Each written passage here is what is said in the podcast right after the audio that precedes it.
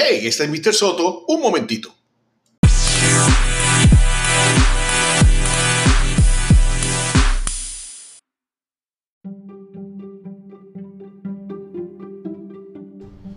Hola, Dios te bendiga. Aquí está Mr. Soto y tengo algo interesante que decir. El libro de Proverbios, capítulo 19, versículo 21 dice de la siguiente manera. Son muchas las ideas del corazón humano, solo el consejo del Señor permanece. Desde que te levantas hasta que te acuestas, toda tu mente está constantemente pensando, pensando, pensando, planificando, preparando, tratando de ir más allá y sobre todo buscando soluciones a problemas que tenemos a nuestro alrededor.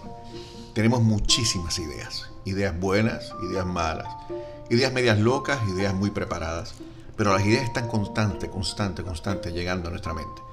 Sin embargo, la palabra me dice que el consejo del Señor es el que permanece. En el día de hoy, es bueno que dentro de todas esas cosas que tienes planificadas, que estás pensando hacer y que estás soñando con hacer, esas ideas que vienen y que ayer no las tenías y hoy sí las tienes, esas ideas que suben a lo más alto de todo lo que has pensado, que piensas que se puede hacer o que piensas que sería un milagro si se hacen, todas deben ser presentadas delante del Señor, porque solamente su consejo permanece. Porque estamos hablando de alguien que conoce el futuro, que te conoce muy bien y que conoce todas las cosas que puedes hacer. Y sobre todo tiene una voluntad preciosa que es perfecta y agradable. Son muchas las ideas de tu corazón, pero el consejo del Señor permanece. ¿Qué te parece si le haces una pregunta? ¿Qué te parece si cuentas con Él? ¿Qué te parece si lo oyes y le hablas? Porque su consejo permanece para tu vida. Este fue Mr. Soto. Que Dios te guarde y ponte la llave.